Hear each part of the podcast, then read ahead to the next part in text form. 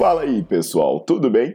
Bem-vindos ao Fitcast, Fitness com Cérebro. Eu sou Paulo Gentil, doutor em Ciências da Saúde, autor de best-sellers sobre emagrecimento, hipertrofia.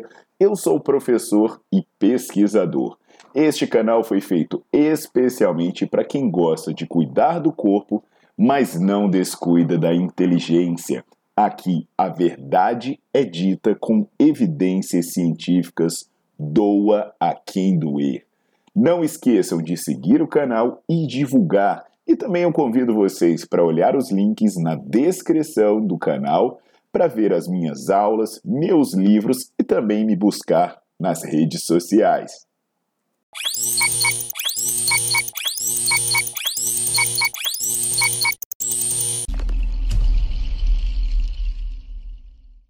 Olá pessoal, tudo bem? Aqui é o Paulo Gentil e hoje eu vou trazer algumas informações importantes sobre o Stiff.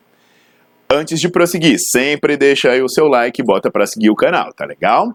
Bem, Stiff é o apelido para Stiff Legged Deadlift, que seria algo como levantamento terra com as pernas rígidas. Nesse exercício, o executante faz o movimento sem alterar a angulação de flexão dos joelhos, ou seja, ele faz o movimento apenas com o quadril, e isso acontece para se enfatizar o trabalho das musculaturas posteriores, que são os posteriores de coxa e também o glúteo máximo.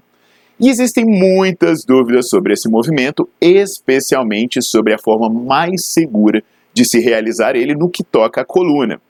A primeira orientação é que você deve mover apenas a articulação do quadril, ou seja, você não deve modificar a angulação da sua coluna. Como você pode reparar no vídeo, quando você inverte a lordose, vai haver um menor pré-estiramento dos músculos posteriores, no caso do glúteo dos posteriores de coxa, o que diminui a eficiência do exercício.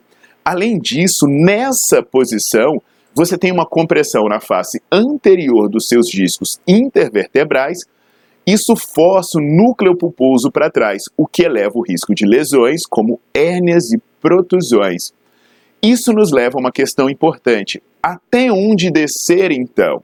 Então a questão é, caso o objetivo seja trabalhar a musculatura posterior da coxa e o quadril, você vai descer até até o ponto em que você esteja movimentando apenas o quadril, ou seja, até o ponto em que você mantém a sua lordose, a sua curvatura lombar.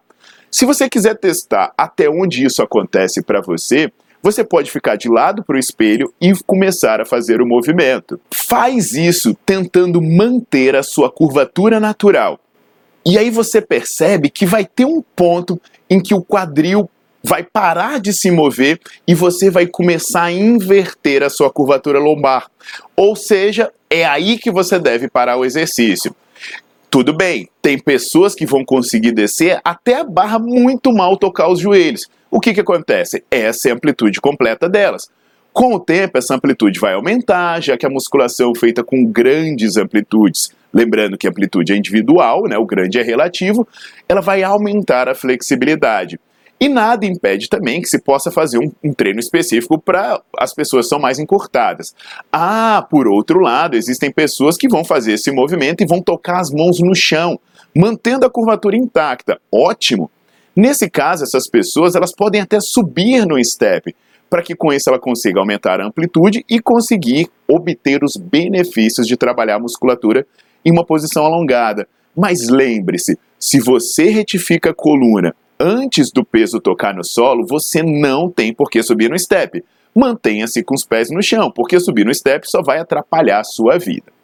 Então, pessoal, sobre é, flexionar ou estender o joelho, eu explico isso em outro vídeo, mas o que você deve entender pelo momento é: stiff é um movimento de quadril e deve ser feito preservando a curvatura da coluna para que você trabalhe com segurança e consiga um bom pré-estiramento tanto do seu glúteo máximo quanto dos seus posteriores de coxa. Entendido? Então deixa o seu like no vídeo, bota para seguir o canal e dá uma visitada no meu site também, porque lá eu tenho um sistema de aulas online e que existem dezenas de aulas e centenas de artigos disponíveis para você assistir quando você quiser, como você quiser. É o está cham tá sendo chamado carinhosamente de Nerdflix, uma forma de facilitar a vida de, de quem gosta de estudar e quem gosta de se manter atualizado. Então aguardo vocês na próxima!